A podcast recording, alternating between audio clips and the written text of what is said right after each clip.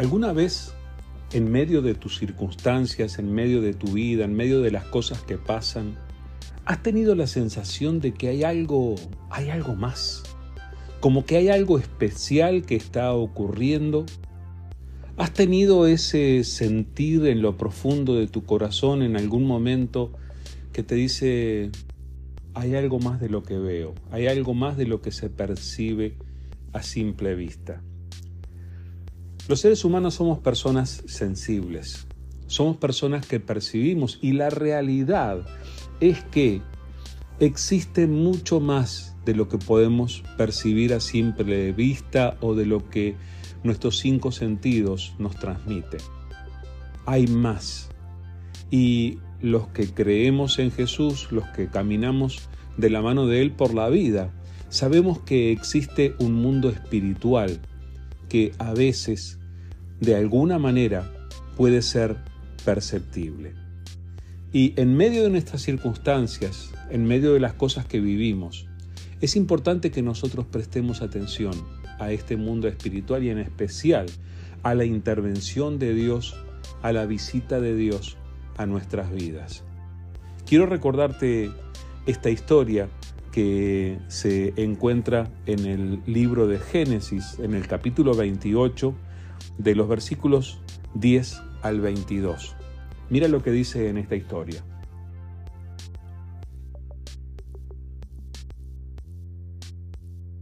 Jacob salió de Beerseba y se fue hacia Harán. Cuando llegó a cierto lugar, se quedó allí para pasar la noche, pues ya había oscurecido. Tomó una de las piedras que allí había y recostó su cabeza sobre ella y se acostó a dormir esa noche tuvo un sueño. En ese sueño vio una escalera que llegaba hasta el cielo. Y por ellos, por ella subían y bajaban los ángeles de Dios. Desde la parte más alta de la escalera, Dios le decía, Yo soy el Dios de Abraham y de Isaac. A ti y a tus descendientes les daré la tierra donde ahora estás acostado. Tus descendientes serán tan numerosos como el polvo de la tierra y habitarán todo este gran país. Por ti y por tus descendientes, todos los pueblos de la tierra serán bendecidos. Yo estaré contigo y no te abandonaré hasta cumplir lo que te he prometido. Te cuidaré por donde quiera que vayas y te haré volver a esta tierra. Cuando Jacob despertó de su sueño, dijo muy asustado, ¿Qué lugar tan terrible es este? De veras que Dios está aquí y yo no lo sabía. Esta es la casa de Dios. Esta es la puerta del cielo.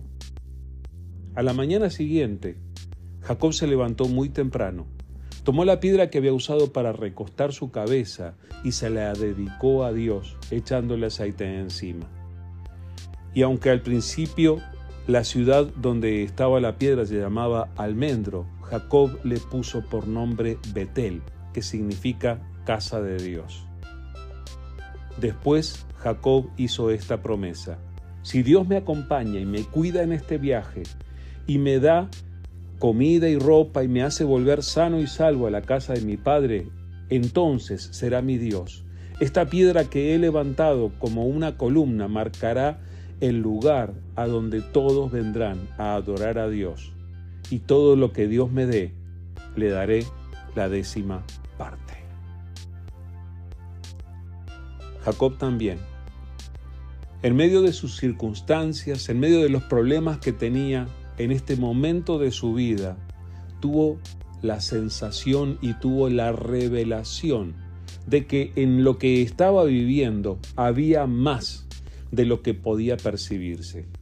En este momento Jacob estaba huyendo de su propia casa o de su propia tierra, estaba yéndose porque se había enemistado con su propio hermano. Y tú sabes que a lo largo de la historia muchas veces las peleas familiares producen que uno se aleje del otro. Esto sucedió entre Jacob y Esaú.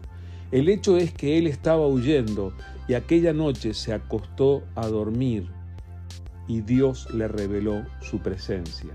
Y Dios le hizo estas poderosísimas promesas que en realidad son las mismas promesas que Dios nos hace a nosotros. Escuchar de parte de Dios que diga, yo estaré contigo y no te abandonaré, es algo maravilloso. Dios tiene estas mismas promesas para ti. Así que yo te invito a que prestes atención al mundo espiritual que está a tu alrededor, que hay en tu vida, y que prestes atención a la revelación que Dios tiene para darte, porque en medio de lo que estás viviendo, Dios también está interviniendo. Así como le hizo promesas a Jacob, también te ha hecho promesas a ti y las va a cumplir.